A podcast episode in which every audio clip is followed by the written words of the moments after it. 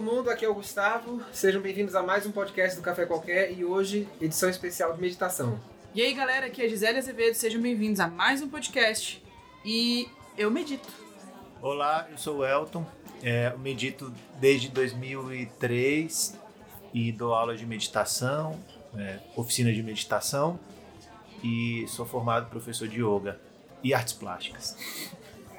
E artes plásticas. E artes plásticas. Vale notar que o Elton é irmão da Gisele. Estamos aqui Em família. exatamente.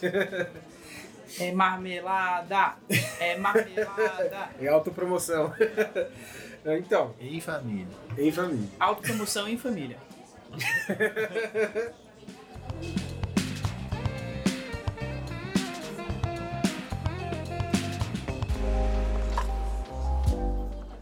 Então, eu queria começar esse bate-papo de hoje, Elton, é, falando um pouquinho sobre você. Quem que é Elton o Yogi? Que a gente conhece é Elton Alves, né? Elton Alves, que encontra com a gente todo domingo pra almoçar, assiste uns filmes. É. Mas quem que é Elton Alves, o professor de yoga?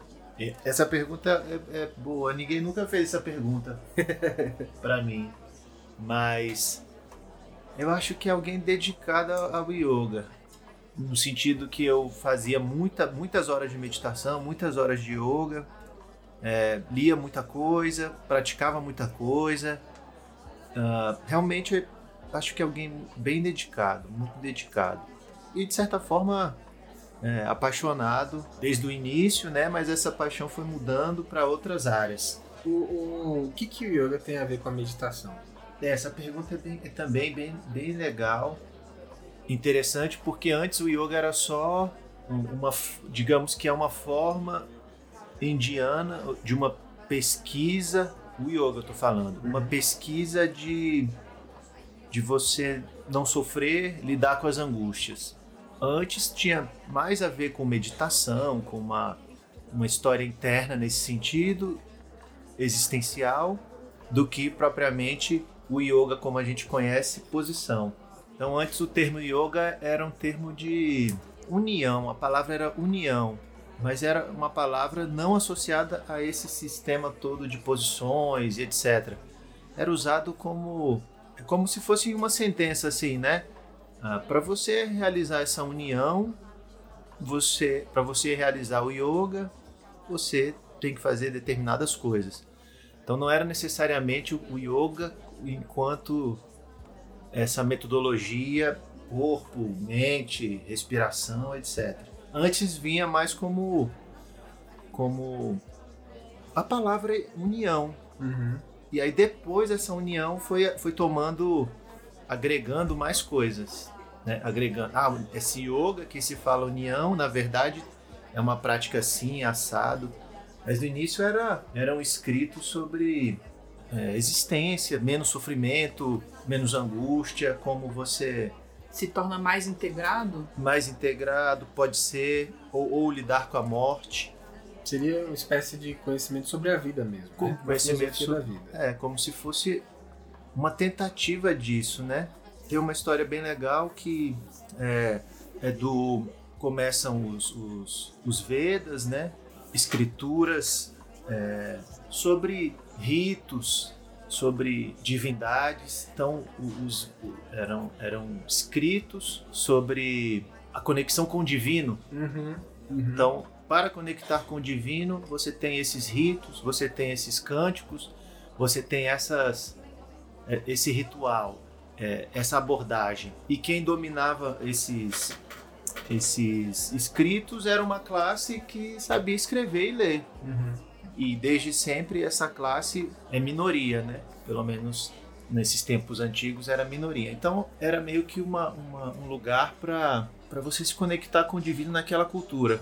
Mas depois essa, essa, essa parte do contos e dessas escritas, com o passar do tempo, encontraram, na medida que foram mudando de território, né, fazendo as, as migrações, né, encontraram um outro povo os nativos de outro, outros lugares. E eles tinham uma outra forma de, de se relacionar, né? Com o divino. Uhum. E quando encont- essa cultura que já tinha tudo escrito, tudo as, as classes sociais de certa forma divididas. Encontraram essa, essa outra turma nativa, começou a ter um, um, um certo questionamento, né? Bem, a nossa divindade é assim e a desses caras é como? Como que eles, como que eles lidam? O que que eles fazem? E aí teve esse choque.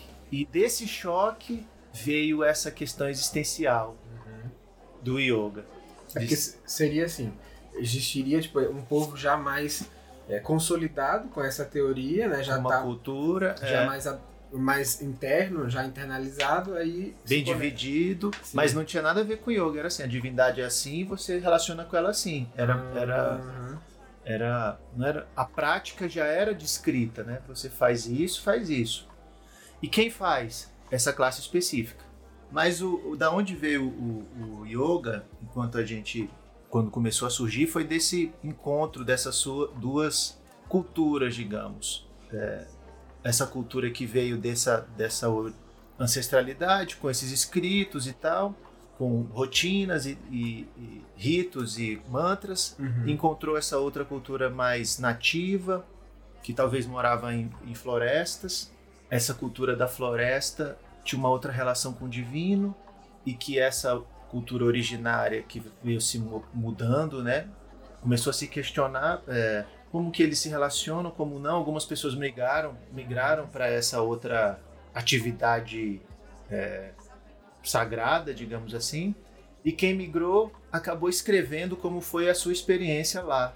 Uhum. E eles escreviam sobre é, essa outra forma de união, em que você pode ter a sua a sua experiência, né? E não alguém dizer como é que deve ser a experiência. Quando eu era mais, mais jovem, eu não entendia nada de nada, até hoje não entendo nada, né? Se soubesse de alguma coisa, né? Seria outra pessoa. Mas eu tinha lido já que o yoga era o yoga que a gente conhece hoje, né? Era formas de exercício para que o cara continuasse a meditar por horas. Eu já ouvi um negócio desse, eu não sei dizer se isso é verdade. Mas assim, o cara ele tem que ficar em meditação por muito tempo. E aí, se ele ficar em meditação por muito tempo, ele vai arrebentar o corpo dele. Então ele precisa se exercitar para manter o corpo estável. Aí eu já vi que seria algo assim. Já li em algum lugar perdido por aí. Mas o que, você acha disso? Assim, eu acho que o, exercício ele é, ele é interessante de qualquer forma, né? Para qualquer pessoa, o exercício é, é ótimo.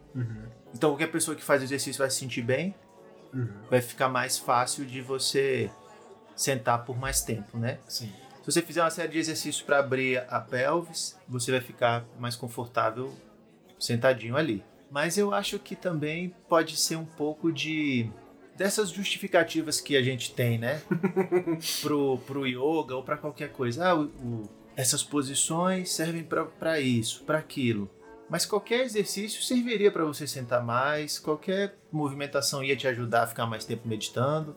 É, eu acho que tem, é mais essas justificativas que, que entram um pouco nessa, Mas questão mais rasa, né? Tipo, é, nessa história do yoga. Tipo assim, é, um, um exemplo que, que gera muita polêmica é o exemplo da menstruação, né?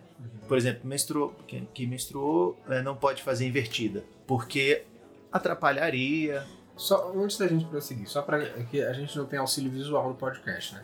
Como que é essa posição invertida? Tipo assim, descreve ela pra mim aí, só pra... Invertida é ficar de cabeça para baixo. Pode ser levantando as pernas e, e apoiar o peso nos ombros, tipo a posição da vela, Sim. para quem não conhece, ou apoiar a cabeça no chão Aham. e levantar as pernas, ou apoiando na parede, ou, ou alguém ajudando. É ficar de cabeça para baixo, né? A posição da Sim. invertida. E a história da invertida é, é- essa história da menstruação é que atrapalharia a menstruação. Eu gosto, assim, quando os alunos perguntam isso, eu falo o ponto de vista da Ayurveda, que é a menstruação é um fluxo para baixo e você ajudar esse fluxo seria bom. Então você ficar de cabeça para baixo na, na, na teoria atrapalharia porque você estaria colocando uma pressão contrária, né? Porém, porém, o Ayurveda também coloca que se eu tenho um fluxo pequeno, Hum. eu quero aumentar um pouco o fluxo. Não Certo. quero continuar com ele pequeno. Se eu tenho um fluxo exagerado, eu quero diminuir ele um pouco, para não ficar sangrando demais.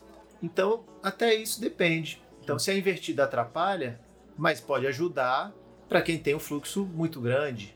É, você pode equilibrar Posso- a medida, né? É, posso usar isso. E se, e se a invertida realmente tem uma, um- uma, uma influência assim, a gente também teve- teria que medir. Então, eh, tem um pouco desses, dessas justificativas ou meio mitos assim, né? Sim. Por exemplo, todas as posições são para meditar melhor. Às vezes é um mito que. é só um mito, que É às um, vezes um não mito tem nada a ver. recente, né? É. Um mito recente. E também tem muito uma questão, assim, de coisas que as pessoas falam em linguagem, em justificativas, às vezes, infantis, porque é uma forma mais fácil de fazer o outro compreender algumas coisas. E o outro, não necessariamente o outro adulto, às vezes um outro mais jovem. Então, e E aí. aí, continua e perpetua. Isso, É. e aí continua e perpetua como se aquilo ali fosse uma verdade absoluta, e não necessariamente é. Às vezes foi só uma forma simples de explicar alguma coisa dentro de um determinado contexto. É verdade. E aí aquilo ali foi dando prosseguimento, prosseguimento, até que todo mundo fala isso, todo mundo escuta isso. E aí todo mundo aceita, né? e todo Porque- mundo aceita, porque é, E escreve. escreve. Uhum. Isso se a invertida tem algum efeito, porque se não tiver, É. pode fazer à vontade. né? É. É, se você for levar em consideração que o quando a gente menstrua, é, o sangue ele já tá ali, né? Você só tá ajudando a descer, talvez. Você só tá, você só tá expelindo, porque ele já tá ali. Aquilo, o que, que é a menstruação? É o descascamento do endométrio, né? Então já tá ali. Você só vai botar ele pra fora. Agora, tem algumas mulheres que têm, por exemplo, tendências a- hemorrágicas. Né, que toda menstruação tem um problema porque não consegue fazer coagular e aí demora muito tempo, não sei o que. Isso pode ser um caso que talvez venha influenciar alguma coisa. É, tem vários mitos das nossas histórias do yoga, né? Por exemplo, é, você fazer uma respiração obstruindo uma narina. Aí você tem que obstruir com o dedo indicador. Não, é com o dedo médio. Não, é com o polegar. Aí você obstrui com o polegar e com o dedinho. Obstrui com o polegar e com o dedinho, alternando as narinas. Aí eu falo, não, isso tá errado, tem que ser com um gesto. Tem que ser com mudra. Mudra, que é aquele gesto que você segura o indicador no polegar. Que hoje em dia o pessoal só sabe de mudar por conta do Naruto. Muito obrigado, cultura pop. que eles fazem vários. Vai. Exatamente. Então aí tem, tem que usar assim, tem que usar assado. O quanto isso tem realmente é uma boa pergunta. É uma pergunta mesmo. Talvez não exista nada de efeito. talvez não tenha, talvez tenha para algumas pessoas. Olhando desse ângulo, então, o que, que é meditação? Para alguém que não sabe, nunca ouviu falar, por exemplo, e- e vai ser eu nesse podcast, nunca ouvi falar de meditação. E quero saber o que, que é. O que, que é meditação? Então esses dois pontos, né? Um ponto que é a meditação enquanto algo que existe, no sentido de a meditação é não pensar. A gente fez ela existir dessa maneira. É você fechar os olhos e não pensar. É aquela história do para de pensar, não pense em nada. Para pense de nada. pensar, não pense em nada, paz, paz na vida. Então é, um- é quase que um objeto, né? Aham. É um objeto bem definido. Você fecha os olhos aí, não pense em nada, paz ou equilíbrio, o que é que seja. Você definiu ali um objeto e você, com isso, você acerta ou não, né? Fechei os olhos, pensei em tudo, pensei em tudo, errei, Ferrou, meu Deus. errei, Veio errei a meditação, cabeça, é, é, veio não tudo na meditação, errei. Ou Então fechei os olhos e, e não veio nada de paz, não consegui relaxar. Foi difícil, errei a meditação, né? Uhum. Então, a meditação é geralmente vista como esse esse item, né? Esse objeto bem claro, né? Bem definido, algo bem definido. E esse é o que a gente tem facilidade de entender. O que a gente tem dificuldade de entender é que a meditação pode ser essa pesquisa interna. Hum. Então, se você fechou os olhos ali e pensou em tudo, se é uma pesquisa, se é um andar por, por você, entender as suas tretas, como, como isso é errado ou certo. Essa segunda parte que é difícil de entender tem a ver com, com essa pesquisa interna, com essa. é, fazer os seus caminhos internos, fazer com com que você entre em contato com algumas coisas, é como é quase que você entrar no seu corpo e andar por dentro dele, né? Mas você nunca fez isso, então é, é difícil andar por dentro, porque você nunca fez, você tá tateando lugares escuros, caminhos estranhos, obstáculos, é, portas fechadas, sem luz, com luz às vezes. Então é, é quase um, um- um- descobrimento. Peraí que agora ficou complicado o assunto, que você deu uma visão bastante complexa da coisa aqui. Que a gente tinha na cabeça aqui, é, a maioria das pessoas tem na cabeça, não sei como é que tá hoje em dia, mas sei lá, quando eu era mais jovem, há cinco anos atrás, na minha cabeça meditação era esse negócio que você falou, que é aquele entendimento é, básico, né? Para de pensar, não pense em nada, e aí você tem que. não pode pensar em nada, mas como é que você faz isso? Né? Não tem como, a mente não deixa, isso é impossível. O homem que conseguisse pensar no, no vazio, no nada, seria praticamente um deus, né? Porque é um domínio né, sobre a mente impossível. Mas aí você está dizendo para mim que a meditação pode ser uma pesquisa interna, né, uma caminhada dentro de si mesmo para descobrir algo ou coisas sobre si. Como é que a gente chega de um ponto zero até aí? É, e, e nesse outro sentido de faz, você fazer essa caminhada, não tem como você falar que, que acertou ou errou, né? Você uhum. ficou ali sentado alguns minutos e aconteceu o que aconteceu, né? Você andou por onde andou, você entendeu o que entendeu, você ou não entendeu o que não entendeu, saiu dali ainda com a sua questão sem ser resolvida e tudo bem, né? Então vamos sentar e vamos pesquisar. Uhum. Todo mundo aqui ninguém nem vai saber por onde começar, nem o que fazer, que diabo é isso. E aí vem a técnica, fala, então só respira. Ah, sim, ok. Aí é por isso que a gente confunde. Por né? isso que veio a técnica, entende? Uhum. E aí a gente esqueceu desse outro, esse outro universo, ou esse, onde a gente quer chegar, e a gente ficou só na técnica. Uhum. Ah, eu só respiro e é só isso. Uhum. É porque é difícil você falar, explicar isso. A gente até entende, mas quando você vai fechar os olhos e fazer, pronto, você se perdeu todo, todinho. Não sei se eu fui pra dentro, se eu não fui, o que, que aconteceu, não sei o que, que é pra fazer, o que, que não é. Sim. E aí fala, não, então esquece tudo isso que eu falei, só respira. Sim. Esquece tudo isso, só respira. Porque é isso mesmo, também, né? Sim. Também é. Então se a gente pegar essa, essas duas histórias, é um pouco da história que eu contei no início, que pode ser verdadeira, mas pode ser só um mito também, né? De que há alguma coisa fixada, formatada, que encontra uma outra vida interna e agora da onde dá? O que que dá? O que que dá nisso? Eu, eu continuo aqui nesse formatado ou eu vou para uma pesquisa interna? E diz que o yoga começou a ser realmente escrito, registrado depois desse encontro dessa outra civilização é, nativa desse desse lugar da Índia e que foi algo escrito. Ah, então para realizar essa união você pode fazer assim também. E aí começou a ser escrito como, como esse, essa abordagem para se unir pode ser feita, ou era feita, uhum. ou o que acontecia quando essa civilização já formatada encontrava essa outra diferente dela, que fazia outra prática espiritual, ou outra prática divina, ou outra prática de união, e como eles faziam. Então, o que foi escrito para a gente saber, como livros, ou Patanjali, que foi esse primeiro escritor de yoga, digamos, é, na história, datado perto da época de Cristo, já foi um resumo desse encontro dessas duas civilizações. Já seria um corte já, né? Já é, tem umas já, perdas até ali. É, já é uma, algo já emoldurado. Uhum então o yoga é isso, isso e isso. Só de estar tá escrito já, já foi passado por essa outra civilização que sabia escrever uhum. nesse idioma. É, já foi alguém que veio de outra civilização, que fez uma imersão, que saiu da imersão, que escreveu no, no idioma dele original. Então, o primeiro, esse professor meu falava isso. O primeiro livro de yoga assim mais contundente, Yoga Sutra de Patanjali, já é um yoga morto. Ele falava isso, porque o vivo estava ainda no povo nativo, ainda preservado, sem essa outra linguagem, com a linguagem deles, com a prática deles. Então é como se fosse um colonizador falar do índio. Uhum, sei. É. Ele falou de um jeito que era dele, né? Dele, com a linguagem dele, com a experiência dele. Então, se isso aconteceu naquela época, imagina hoje como que não chega.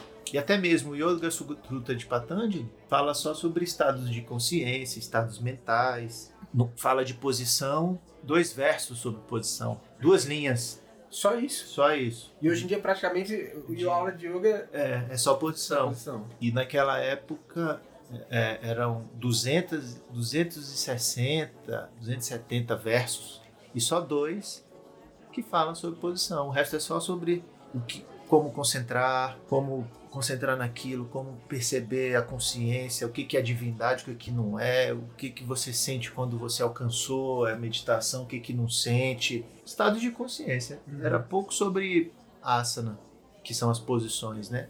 O que é interessante porque isso pode falar muito do olhar dele, como você falou, mas também das dificuldades, né? Talvez para ele fosse muito mais difícil entender e compreender esses assuntos e por isso investiga com mais intensidade e registra aquilo ali com mais intensidade do que para falar das posições.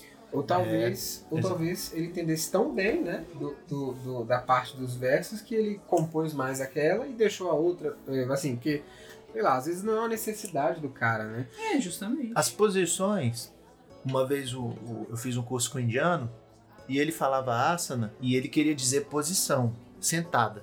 Uhum. Posição sentada. Não era uma postura como a gente entende hoje, né? Sim. Posição sentada, pernas cruzadas. O que fala no- nesse livro Yoga Sutra de Patanjali são sobre posição sentada Uhum. para meditar, por exemplo. É só isso.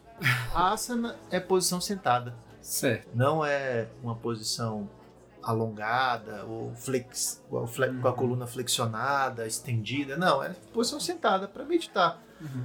Então posi- as posições eram sentadas. Como, como você se senta para ajudar na meditação? É mais ou menos isso. Então não, tinha, não era posição de ficar forte. Uhum.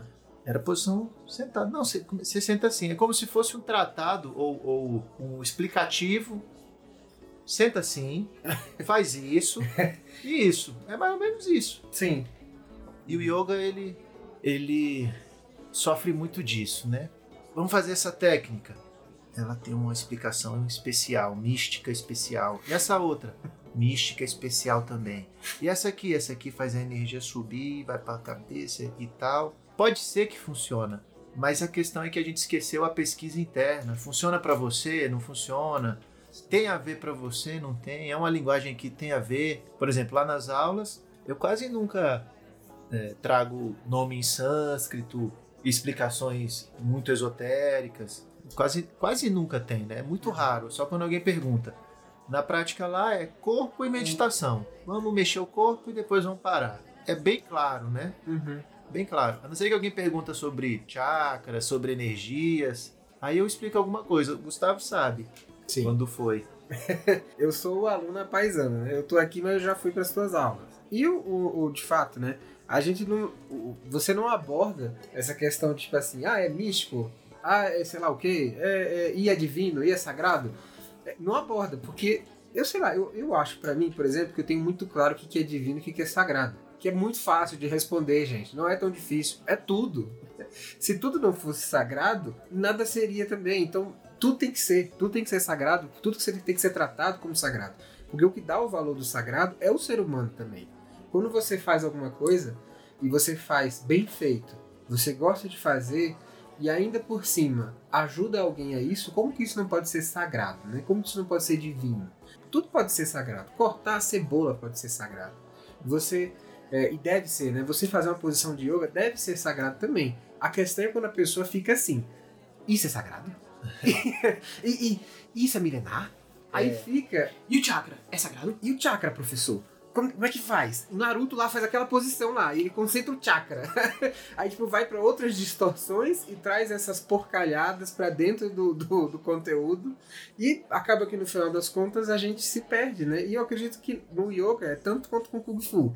O Kung Fu, por exemplo, o Wing Chun, que é outra arte marcial que eu treino, é uma arte que as pessoas creem piamente até hoje que quem fez foi uma mulher. Mas isso é o mitológico da arte. É, não é que não é verdadeiro é verdadeiro em um nível em que eles queriam dizer que qualquer um conseguindo treinar aquilo iria se defender. Até o mais frágil se proteger do mais forte, que seria uma dama conseguir se proteger de um homem muito musculoso, muito grande. Então, isso é, é o mitológico, né? Dizer assim, olha, você pode se inspirar nesse mito para fazer isso vir a realidade. E tem gente, cara, eu já vi isso acontecendo. Tem gente dá palestra sobre isso. Tipo, Cara, você tem que entender que isso é um aspecto mítico, né? Mítico. De alguém que quis compor uma ideia, um poema, e disse: olha, para nos inspirar, a gente vai ter essa imagem, que é a imagem da dama que vence o, o cavaleiro que é muito mais forte que ela, que é o que o Wing Chun é. uma técnica inteligente, rápida, prática e pronto. Só isso. E aí ele concretizou isso num poema, que era o poema que virou uma lenda. Mas aí o cara crê piamente que é verdade. Até, por exemplo, se a gente falar ah, o chakra do coração. Os chakras, para quem não sabe, são ditos como centros de energia. E, e coração, digamos, centro de energia do amor. Hum, Por uhum. exemplo, isso. E se a gente falar, ah, quando você sente amor, você sente onde? Hum. Onde você sente, Gustavo? Eu sinto no coração, professor. Coração. E a Gisele? Na barriga que não é. no fígado aqui não é. Mas aí você fala, coloca a mão aí. Um vai botar bem no meio, o outro vai botar mais pra cá, o outro vai botar um pouco mais pra baixo. Sim, é. Então, digamos que o chakra, ou, ou o coração, ou o amor, cada pessoa sente num lugar no corpo diferente, toca o seu corpo em um lugar diferente. Então não dá pra dizer que ah, eles são totalmente alinhados na coluna. Não necessariamente. Você sente amor, às vezes, no corpo inteiro. Então, o que eu quero dizer com isso é que a prática, a prática ou a experiência é muito individual, é muito subjetiva. Você sente medo, às vezes é na barriga, mas às vezes é no intestino também. Uhum. Às vezes o intestino solta, às vezes é a barriga que ronca no medo. E o medo tá onde? Ele tá em lugares diferentes também, né? O chakra também tá em lugares diferentes. E essas coisas que vão chegando pra gente são um pouco de sistematizações, de resumos, que podem ajudar como primeiro contato para entender um pouco. Mas depois é meio que você, né? Você se experimentar e ver se bate, né? Tinha um professor de meditação que falava: Ah, eu tô meditando na coluna, mas a minha coluna não é igual você falou. Aí ele, agora você começou a meditar. É, tá fazendo a sua pesquisa, agora você né? tá fazendo o seu o e percebendo como que é a sua coluna. Ele, é, agora tá bom, agora você tá indo certo. Antes você tava achando que era o que eu escrevi, mas agora você tá achando que é o que você tá achando que é. Sim. No final das contas, a meditação, então, é essa pesquisa interna de si mesmo. Essa pesquisa A interna. gente poderia dizer, por exemplo, que é, os gregos, que foram pensadores muito. que moldaram né, o Ocidente inteiro, eles pensam, teriam muitos que falavam assim, cara, vamos conversar enquanto a gente anda, porque assim as coisas fluem, as ideias fluem. Isso seria também uma espécie de meditação, porque aqueles homens estavam buscando. é, Respostas, né? Exatamente. Não só para eles, mas também para o mundo ao redor deles, né? Mas principalmente para eles, né? Então, Elton, a gente já sabe aí o que é meditação, esse negócio aí de meditação, muito difícil. o negócio não é Muito fácil. Difícil, é. Caminhada difícil, mas necessária. E eu queria saber, como que você, um rapaz aí de Brasília, chegou na meditação? Como que você chegou até esse mundo super vasto que é a meditação? eu tava andando a- no comércio, né? Eu e meu pai. E aí tinha uma, uma, um- uma escola de yoga. Aí eu falei pra ele, vamos, vamos matricular? E ele, vamos. Aí, a gente- aí ele matriculou a gente. E aí a gente fez. Ele ficou só um mês. Aí eu fiquei, eu fiquei 17 anos. Até o presente momento. Até o presente momento. Ele ficou só um mêsinho. E aí eu entrei. Na, quando eu entrei era mais curiosidade mesmo. Ah, o que, Uhum. que é isso? O que, que não é? E tal, tal. Uhum. E aí entrei. Mas aí hoje, se eu olho pra trás, eu consigo fazer uma, uma outra análise. Foi até uma aluna perguntou, ela falou: Por que, que você começou o yoga? Aí eu falei: Hoje eu vou responder de um jeito que eu nunca respondi. Olha aí. Aí ela, tá bom. Aí eu vou compartilhar aqui, né? Digamos que, que, sei lá, tipos de pessoa. Ah, digamos que eu sou uma pessoa introvertida. Sério. Gustavo também, né? Eu sou introvertido. né? Também. Gisele. Então, não sei mais. Era introvertida? Eu era, eu já fui intro- introvertida. Eu acho que eu aprendi a ser extrovertida em função de várias coisas, inclusive do trabalho, essa questão da comunicação. Mas eu nunca fui, o Elton sabe, eu nunca fui uma pessoa de 10 mil amigos. E o Elton, por exemplo, podia ser político que vencia a eleição. Então, eu acho que originalmente eu era introvertida. Agora eu também não sei dizer se eu era extrovertida e aprendi a ser introvertida na infância, Hum, entendeu? é Hoje em dia, eu fiz até um teste psicológico recentemente, Deu o quê? deu, deu uma proporção de 49 a 53%. É, não é então tá muito, bem né? equilibrado É. ambos os lados. Então hoje eu não sei dizer, hoje eu tô eu, eu- pelo teste eu posso dizer que eu tô no equilíbrio. É. Mas é, eu, eu percebo algumas características de introversão e percebo algumas de extroversão bem forte. Eu mesmo, se fizer esse teste, vai dar 70% provavelmente de introversão, porque essa pessoa que vocês ouvem é treinada. é um treinamento que eu faço. Porque eu precisava me tratar, inclusive. A eu fiz verdade é várias que o. Gustavo é sociopata. Gustavo é 90% introvertido. Cancela, 90%, 90 sociopata. pega a tesoura pra cortar essa parte aí. Vai, vai, Elton, continua. Mas a história é assim. é, E aí, aí tá. Essa é uma pergunta. Aí a segunda é: quando você está no sofrimento, o que, que você faz? Você vai pro social? Você vai pra família? Você se isola? O que, que vocês diriam? É, pra mim, rapaz, depende da época. Quando você tá sofrido, você vai encontrar amigos? Não sei, tô chutando aqui. Sim, sim. É, quando, hoje em dia, quando eu tô sofrido, eu fico em silêncio e eu preciso, assim, do meu tempo sozinho pra ver o que eu vou fazer. Aí, às vezes, eu vou pra família, pros meus amigos, depende do, do problema. E antes? Antes eu ficava com raiva e ia bater em alguma coisa. Bater em alguém. Pronto. Alguma coisa, em bater- alguém não, pelo amor de Deus. A gente sabe que se alguma coisa representava alguém. Alguma coisa que se Kung move e Fu. respira. Como que for. Eu ia treinar. Então, ele ia treinar, bater em alguém, né? Beleza. É, eu ia descontar minha frustração. Descontar em alguém. Gisele, ficava sofrimento. Quando eu era criança, eu quebrava as cadeiras de casa. Depois, eu aprendi a ficar pra dentro. Depois, eu aprendi a ficar pra fora. Hoje em dia, eu faço um pouco dos dois. Hoje em dia, eu penso e converso com alguém. É, bem parecido, então. É. Eu, em sofrimento, ia pro meu mundo interno. Até hoje, né? O Elton é um verdadeiro introvertido. Parabéns, nós temos um introvertido real que consegue se comportar com o extrovertido. Exatamente. Aí Treinado, eu, né? eu, ia É. pro, eu ia pro meu mundo, né? Pro, pra minhas coisas. Hoje também, em sofrimento absoluto, é, não consigo fazer nada, só ficar aqui dentro. Então, eu acho que quem perdura na meditação muitos anos tem um pouco dessa minha característica. Em Hum. sofrimento absoluto, entra. Certo. Não Teria- sai, sabe? Seria um pequeno padrão. É, eu acho que sim, é uma coisa que eu. que é uma, uma tese, né? Uma teoria. Mas é, é isso. Porque quem vai querer ficar meditando tantas horas? É, só o introvertido. Só o O introvertido. quer falar.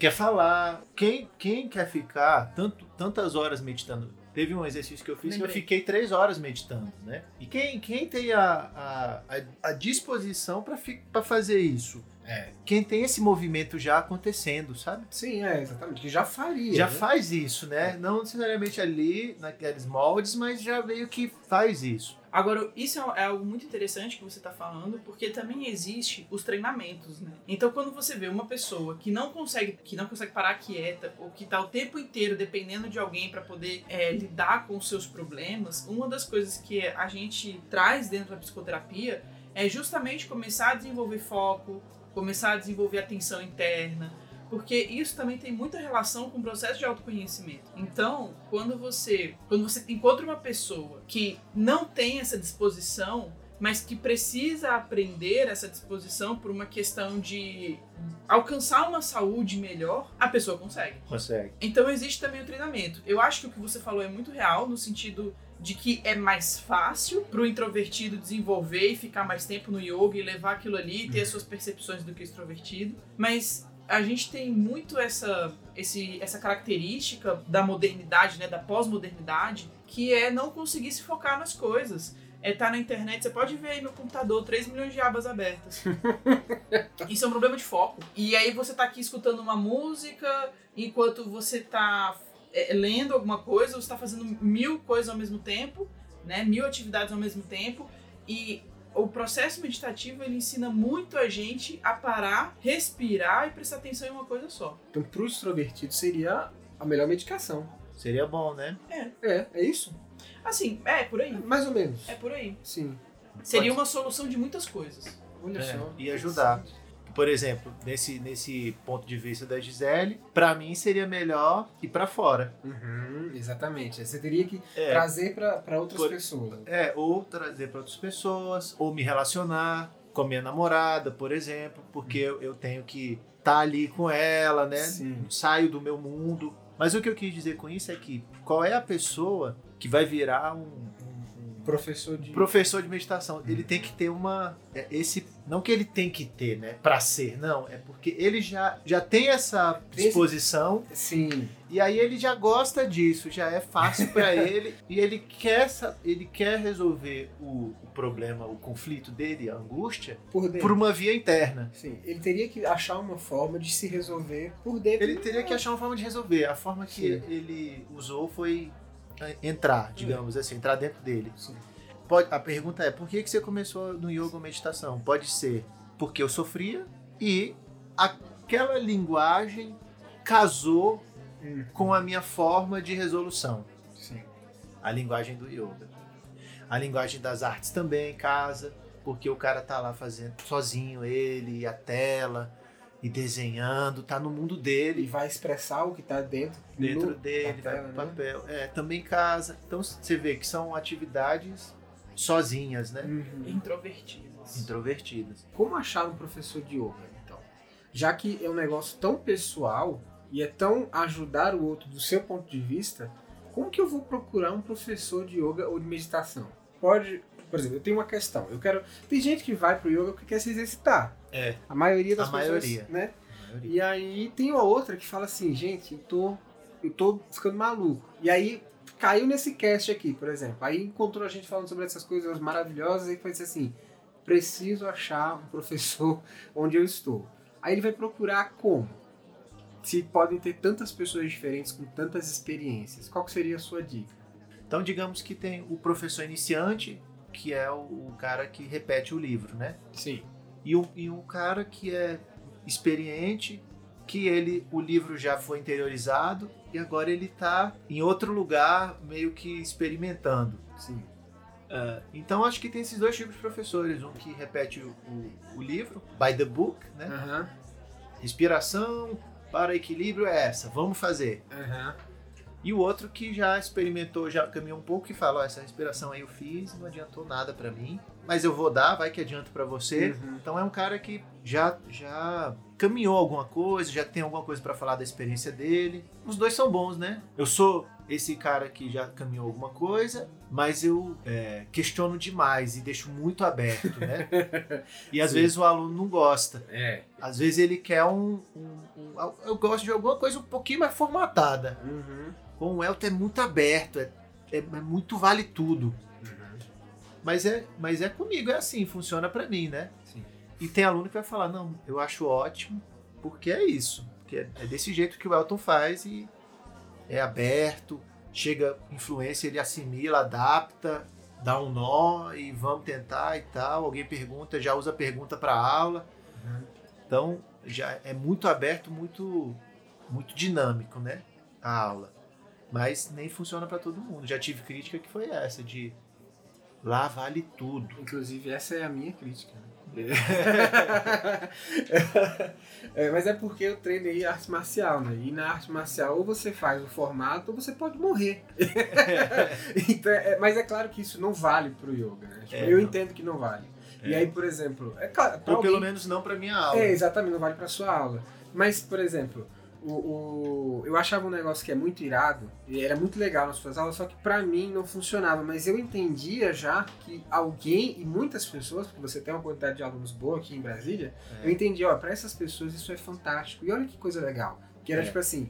A a gente uma vez tratou o assunto dos cachorros, né? Vocês não estão vendo, mas eu vou dar um jeito de botar em algum lugar as duas Border Collie do Elton, que são duas cachorrinhas lindas. Elas estão aqui, inclusive, dormindo no nosso quarto aqui. É. E elas, é, assim, são é um tópico é, de interesse nosso, né? Elas, são, elas eram nessa aula, nessa aula que eu fui. E aí o Elton falou assim, percebeu que a gente estava conversando muito sobre cachorro, sobre, aí, sobre essas coisas, aí ele falou assim, então hoje a gente vai meditar sobre o animal. É, vamos meditar sobre essa parte animal, né? E aí os alunos adoraram, porque é, tipo, é- é um aberto que traz a, a realidade do que a gente está vivendo naquele momento ali. E aí, pra mim, por exemplo, não deu certo. Porque pra mim não era válido, sim, porque, mas eu já tinha meditado anteriormente sobre cachorros, sobre animais, porque eu sempre penso nessas coisas, sempre tô pensando. E aí, quando chegou nessa aula, eu pensei, porra, essa era uma meditação que se viesse anteriormente, eu ia ficar aqui fudido pensando, e eu tenho certeza que muitas pessoas ficaram, ficaram também ali pensando no que que significa ter um bichinho, que, que é um animal selvagem, o que, que é um animal selvagem dentro de si, né? Tipo, como controlar o animal, que é um negócio difícil. Então, eu acho que você é um professor que traz a questão aberta, mas pelo fato de é, ver, a perceber a necessidade do momento, torna a sua aula muito boa, sabe? Então, a questão de ser bem aberta foi a minha crítica, porque eu tenho uma questão com formatações, eu gosto de coisas formatadas. Mas, é, no quesito aula, é muito boa. E até também porque é uma coisa que eu penso também. O, o cara que vai fazer aula, ele já tá no formato, né? Uhum. A vida dele já é toda formatada. É. Assim, entre aspas, né? A maioria. E aí chega ali, vamos mexer só, mexe, vai, volta, medita, vai, volta, mexe. Já é um pouco mais relaxado do, É. do dia a dia. Sim. Eu acho ruim isso, já, já, já é tudo duro. Chega lá no yoga, mais dureza. É, Medita sim. assim, a a posição é assim, tal, tal, muito duro. E também porque seria. É, é coerente, né? Você falar de flexibilidade no corpo e falar de flexibilidade em outros, outros aspectos, né? Isso é algo que é importante e é algo que é interessante de se treinar também. E, e eu também sou uma pessoa que eu sou mais formatada e que eu gosto das coisas com mais formato, com mais referência, com mais. Sempre que eu parto de um ponto, eu parto de um ponto de referência, não é um ponto qualquer. Uhum. É, mas eu sei que isso é bom para algumas coisas, em contrapartida deixa tudo muito rígido. É, Então eu sei que eu tenho ciência de que eu sou uma pessoa que eu preciso treinar flexibilidade em muitos graus, em muitos níveis, né? Eu gosto das coisas na hora certa. Se você marcar comigo 3 horas, é 3 horas. Não é 3 e 5, não é 3 e 10, é 3 horas. é. Então eu, eu tenho essa, essa rigidez e eu justifico isso de N formas, do porquê que é bom ser assim. Ah, a gente sempre justifica. Mas é, é importante ter também a flexibilidade, né? De entender que uma pessoa que tem uma, um imprevisto vai se atrasar e não tem o que fazer. Né? Mas a minha parte está feita. Eu já fui um pouco é, parecido com, com a Gisele também, mas a minha questão foi, por exemplo, eu fui atrás da arte marcial porque a minha vida não tinha formatação nenhuma. Era quando eu fui treinar, eu não fazia nada. Eu, tipo assim, eu não fazia nada, eu jogava, não fazia absolutamente nada além de comer, dormir e jogar. Teve um momento na minha vida que eu falei assim, eu vou enlouquecer, cara, porque eu não tenho o que fazer. E aí eu fui atrás de formato. Eu cheguei e falei assim, olha, me dê um manual para eu seguir. e aí o, o meu professor na época me deu o que ele conseguia me dar. E funcionou pra época. Mas hoje em dia, por exemplo, eu percebo que eu criei uma série de sistemas por conta disso, que dificultam a minha vida também, por ser muito formatado hoje em dia. É, e o que eu ia falar, na verdade, é que dentro da flexibilidade, uma coisa que eu tenho pra mim e que eu faço com muita facilidade é estar aberto às experiências. Experiências pra muitas coisas. Estar aberto para uma experiência de filme, estar aberto para uma experiência de meditação, estar aberto a uma experiência de música, desde que não seja funk. Ou seja, não tão aberto assim. Não tô aberto assim, pera no mute. A Espera música da pamonha. A música da pamonha. O Então, carro assim, do ovo. o carro do ovo. Então tem, tem essas coisas. Tem, eu sou muito aberta nesse aspecto. E eu acho que a meditação e as aulas do Elton, elas têm essa característica, né? Não só da flexibilização, mas dessa abertura de experiências. E se você está em Brasília, vá conhecer e É. entra na 301 bloco, Ah, bloco A, loja número. 107. É, vamos deixar o link aí direitinho no, no post para vocês conhecerem, caso vocês tenham interesse. E essa história é boa porque se a gente pensar o yoga, é, posição fixa, respiração de tal forma, meditação de tal forma, é uma prática dura. É, é mesmo. É uma prática dura. É, seria uma prática marcial. É, sim. E também tem uma questão que eu acho interessante, que eu não sei se o yoga seria assim, porque eu não cheguei a avançar muito contigo, né? Mas quando a gente está treinando a arte marcial, o professor ele vai lá, ele vê você treinando, né? Aí ele pega a sua mão, aí ele ajusta e fala, olha, é assim. E ele praticamente dá um tapa na sua... É assim! Aí chega um ponto, você vai avançando, e aí você mesmo percebe que não era tão assim.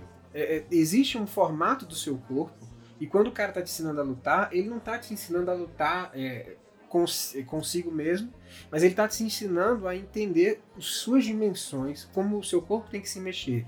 Mas no final das contas, só você vai fazer. Então você vai fazer de um jeito que ninguém vai repetir. Chega um ponto que a gente adiciona uma espécie de sotaque né? Que é a internalização do livro. Né? O cara pega o livro, lê todo lá, sei tudo. Você sabe na teoria. Agora tem que É. botar pra, pra arrebentar pra saber se funciona mesmo. É, E aí cria o seu método, né? Tipo, sim. E é, é a hora de largar o, o formato e tentar deixar a vida seguir naturalmente, né? É, é isso, exatamente. O yoga ele, ele é duro, né? Tem Sim. as posições são duras, Sim. concentra assim, respira assim, faz isso, faz aquilo, é duro. E no final, É, ainda tem que sorrir às vezes, né? Se fudendo sorrindo, É, ainda tem que sorrir. E, e ele fala sobre flexibilidade, sobre aceitação, mas, mas e esse contraste, né? Ele É. é tão duro e fica falando dessas coisas, Uhum. como, né? É, o, talvez o, o passo mais adiante do yoga é esse, é realmente flexibilizar as coisas, né? Mas no início tem essa, essa apostila que ajuda muito, né? Seguir o book, né? Seguir o livro. Uhum. Agora, é, o, um professor meu falava isso. Ele é professor de desenho. Ele É aquele que falava que tinha sensibilidade no cavalo. de uma vaca. ele, ele viu meu traço e aí ele falou, ele falou assim, parece um caramujo andando. Pegou seu traço. É, o traço do meu amigo que ele falou, sensibilidade de uma vaca. Esse professor é. Nota mil. Ele viu meu traço assim, tava todo trêmulo o traço, né? Aí ele falou, parece que um caramujo saiu pra passear. E aí esse professor era muito bom. É um dos melhores professores que eu tive. o cara te surra, mas é o melhor. É melhor, melhor. Ele falava assim: é, você precisa primeiro internalizar a, a linguagem. Ou seja, é aqueles primeiros anos que você estuda o livro de yoga, as posições, não sei o que, não sei o que, internalizar a linguagem, para depois você ter a possibilidade de agregar alguma coisa à cultura. Ou então você só vai repetir. É verdade. Então você só vai repetir o que já foi escrito. Ele primeiro você tem que internalizar a linguagem para conseguir dar um passo além na, naquela direção que aquela linguagem andava, né? Por exemplo, a linguagem hoje do yoga, ela é, ela é apesar dela falar de flexibilidade, de paz, ela é uma linguagem dura. Até o passo de falar essas coisas já é um passo difícil, né? Não é duro, não é apesar de falar de ser mole, flexível, mas é duro. Então, se você vai numa aula de meditação e, e fala que ficou com raiva, às vezes a professora fala, não, tá errado, você não, não é para sentir raiva, Mas como é que pode? é né? para sentir paz, né? É Ah, duro, é duro. É duro, é duro. Ah, eu, eu não senti gratidão. A pessoa, não, mas a meditação é de gratidão. Perdoa, né, e tal. A não ser que for um professor mais, mais aberto e fala, não, sente o que você quiser sentir. Uhum.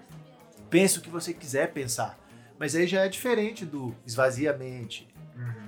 Esse professor já é diferente, né? Por falar nisso, é uma puta dica horrível, né? Pra quem tá começando. É, é não que pense o nada. esvazia a mente? Não pense em nada. Nossa senhora, né?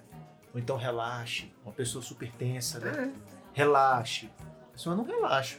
É, é tipo, às vezes a gente não entende, mas hoje em dia o ser humano não faz mais guerra física, né? Tipo assim, é claro que ele ainda faz, gente, não estou negligenciando nada, mas é tipo assim, o ser humano ainda faz guerra até hoje, mas a gente não pega mais uma arma e corre na direção de outra pessoa com a arma pra cima, pronto pra esfaquear ele na porrada.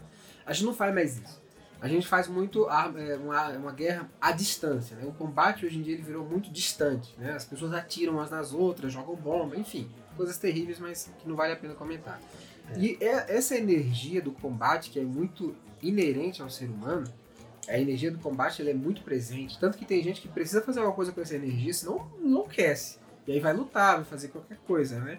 Mas o, o- o- a gente esquece que às vezes essa energia vai para outro lugar. O cara, ele tá, às vezes, vivendo uma guerra no trabalho dele.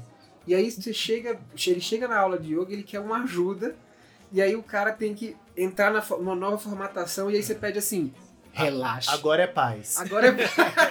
você tava matando seu chefe nos seus sonhos, mas você chega aqui agora. Agora é paz. Agora é é. paz. Não- Às vezes o cara não vai. Às vezes não vai. É, lá na meditação, muitas vezes eu falo, ó, é, se o tema fosse, por exemplo, conflito. Falo, na meditação você vai imaginar o conflito acontecendo. E você vai imaginar a porrada comendo. Pra ver se aquilo tem uma vazão, né? Uhum. Aquela energia vai pra algum lugar. É. Pra imaginar a porrada comendo, o pau quebrando. E provavelmente no final da meditação a pessoa está melhor. É, porque dá, é como você falou, dá vazão, vai pra algum lugar. Dá vazão, pôde imaginar. O cara se entope de energia.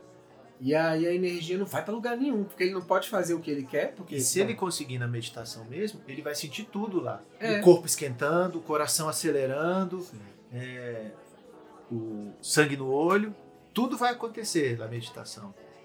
Porque uma coisa acontece na, na, na meditação, ou, ou na mente, por assim dizer, é que o que acontece virtualmente não tem tanta diferença do que acontece fisicamente, vias de fato. Sim. Você tem um sonho que você tomou uma porrada, você vivenciou tudo aquilo, né? Uhum. Se você imagina que bater em alguém, o corpo tá respondendo Tá. do mesmo jeito, né? É, na verdade a gente tem comprovações científicas disso, né? Sim. Que o estímulo imaginário ele é tão real quanto o que você vivencia no corpo. E você não precisa nem fazer um exercício muito complexo. Basta você imaginar imagens frias. A temperatura do seu corpo baixa. Isso é um fato. A gente consegue regular a temperatura com imagens quentes e imagens frias. É claro que você não vai conseguir regular 20 graus É. de, temperatura. Mas o, o, o- o ser humano ele é muito bom em imaginar. Nós somos muito bons nisso, cara. E é por isso que pessoas que são muito ansiosas, que ficam pensando, ai, mas se eu for fazer tal coisa vai acontecer isso aqui ruim comigo, começa a ter palpitação, Uhum. a pressão sanguínea sobe, que são sintomas da ansiedade. Então isso é real, isso na verdade é poderosíssimo, né? Então, entrando no tema da meditação guiada, a gente pode fazer uma meditação guiada, igual a Gisele falou, de imaginar coisas e acalmar, etc, etc. Pode funcionar. Se isso é um caminho que faz sentido, faça, né? Tem uns, alu umas alunas que falam: Nossa, todo dia eu medito e imagino a paz, cura passando pelo meu corpo, harmonia, etc, equilíbrio. E ela faz e funciona e ótimo. Agora, às vezes essa linguagem não funciona para muita gente. Ah, imagina a paz quando você tá quebrando o pau lá dentro, né? Às vezes não funciona, É. às vezes não cabe. E aí a meditação que eu sugiro é quebra o pau, fecha os olhos e quebra o pau lá dentro. Xinga quem você tem que xingar, fala o que você tem que falar. E isso pode, às vezes funciona mais. E na minha experiência funciona muito mais do que a outra. De Ah, negligencial, então fingir que não existe, ou né? fingir que não existe. E talvez seja o tempo de cada pessoa. A pessoa tá precisando internalizar aqueles, aquelas frases. Paz, paz, eu vivo em paz, eu vivo em paz. Às vezes a pessoa tá precisando internalizar isso e ela faz. E a meditação guiada. Às vezes isso não tá precisando internalizar, às vezes é a, a porrada que tá precisando sair. E aí faz a porrada sair. Voltando àquele assunto, o mantra não veio de Deus, veio de alguém Uhum. se veio de alguém, eu posso criar o meu, né? Então eu criei uns mantras e eu ficava repetindo os mantras o dia inteiro. Mantras que eu julguei que eu precisava ouvir de mim mesmo para me acalmar, para me aquietar. E eu ficava repetindo meus mantras que eu criei. Depois eu fiquei um mês nesse negócio. Tá bom. Acho que tá bom. Aí eu fui para outras meditações. Sim. As meditações também não precisam ser únicas a vida inteira, né? Elas, elas são dinâmicas, assim como a gente é dinâmico. É, a minha mente já não quer mais isso. Eu, meu, meu sistema não precisa mais, meu corpo não precisa mais dessa palavra. Posso ir para outra, para outra. Fiquei muito tempo meditando em nada. Muitos anos era nada, nada, nada. Mas depois passou, aí tinha, coi- aí tinha coisa para meditar. Sim. E aí foi mudando, né? Então é, é um pouco desse processo dinâmico, vivo.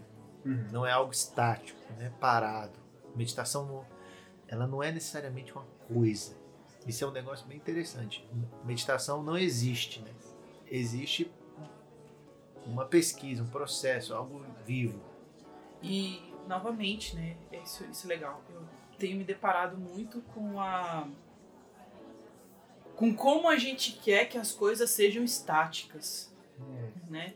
Como a gente quer que a gente viva para sempre, que a juventude viva para sempre, que os relacionamentos durem para sempre, que a meditação seja estática, que as posições sejam estáticas. Parece que tem uma dificuldade muito grande de se aceitar o dinamismo da vida, né? O movimento. E na verdade é tudo que, o que é, é movimento. Se parar, morre. É, exatamente. É igual aquela frase do, do sábio que fala, né? Você é um rio. Aí você fala, lindo, eu vivo assim. Só que quem vive assim? Ninguém, né? Quem consegue deixar as coisas só fluírem? A pessoa, ela realmente não consegue. A gente quer reter tudo. Ela entende a palavra, né? Rio, você, eu sou. Entende todas as palavras, mas a vivência não acontece. É. O sábio ele quer ajudar, né? Tipo, ele fala assim: você tem que viver como um rio. A pessoa fala, magnífico. Eu sou isso. Ele me descreveu. A pessoa, sabe, eu sabe fala isso mesmo, né? Você tem que ver É. como rio. A pessoa dentro dela. Nossa, ele falou de mim. É, tipo, é, eu sou assim. Não co- aí quando vai ver, não, tem, não consegue, por exemplo, lidar com o amigo, com o chefe, com a filha, o pai. Não, eu e- sou um rio. E se você for pensar na profundidade disso, não é só fluir, mas é- isso significa que você se esvazia e se enche constantemente. É, uma série de chaves, né? Essa É, mesma frase. Então, então isso significa que você tem que ser desapegado das, de tudo que você tem, de tudo que aquilo que você julga que você é, pra poder deixar com que alguma coisa nova aconteça. E quem é que vai se desapegar desses conceitos? É difícil. Não, eu sou assim, gente. Não, igual assim, ah, você é um rio, as- apenas desvio dos obstáculos. Nossa, eu faço isso muito bem. É. Eu Sempre deixo assim, eles né? passarem tranquilamente. É. Ah, ah, quando chegar a emoção, você transmuta. Nossa, eu faço isso sempre. Eu tô triste, eu transmuto em alegria. Eu sou um transmutador alquimista da vida.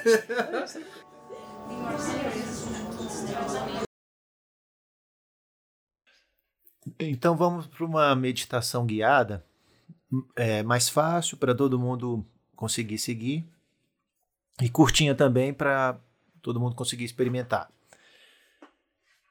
É, você vai imaginar um lugar que você mais gosta e procure se acomodar na, no- onde você está, no seu ambiente, encostar na cadeira ou sentar com as pernas cruzadas. E nesse lugar que você mais gosta, na sua mente, o que pode ser uma praia, o campo, uma trilha, um lugar no parque, entre em contato com esse lugar que você tem mais afinidade, que vem à sua mente agora, que de certa forma você gosta bem. E imagine-se nesse lugar, sentadinho. Tente perceber o que você mais gosta desse lugar. Se é a vegetação, se é a paisagem, a vista, os cheiros. E como a sugestão do Gustavo foi falar sobre ansiedade, você vai convidar a ansiedade para sentar do seu lado nesse lugar que você imaginou, que você escolheu, e compartilhar com ela esse lugar, essa parte que você mais gosta desse lugar, como se fossem dois amigos, você e a ansiedade. E vocês dois, ou vocês duas, olhando esse visual, nesse lugar, sentindo essas coisas. O que a ansiedade tem para dizer depois desse convite, depois dessa de partilhar esse local? E o que você tem a dizer para a ansiedade?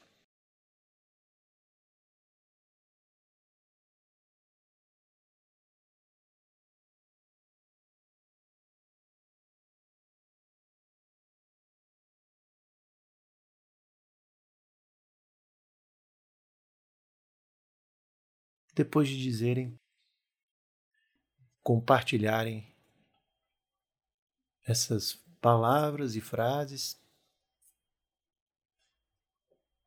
podemos voltar a curtir esse ambiente que você escolheu.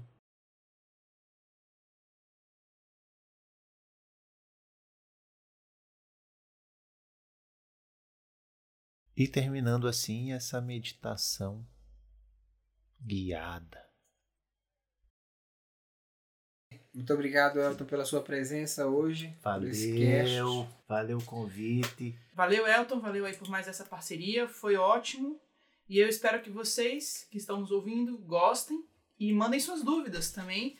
Elton, você fica disponível para dúvidas? respondo. Respondo aqui pelo canal. Tem um canal aí que dá pra responder? Vai ter que vir para leitura de e-mails. Leitura de e-mail, Se houver alguma coisa Ah, relativa tá. à, à meditação. É, mas provavelmente vai ter, cara. Nesse Sempre tipo tem. de assunto sempre traz muita dúvida. Então fica disponível qualquer coisa e a gente tem várias formas de responder os, os, as dúvidas e os questionamentos. Aí qualquer coisa, o Elton de repente pode participar de um Café Qualquer Responde, que é, a nossa leitura de e-mails. Se chegar muita coisa de meditação, a gente faz a um gente só faz disso, um né? só disso, É. justamente. Valeu, galera, e até a próxima. Até a próxima.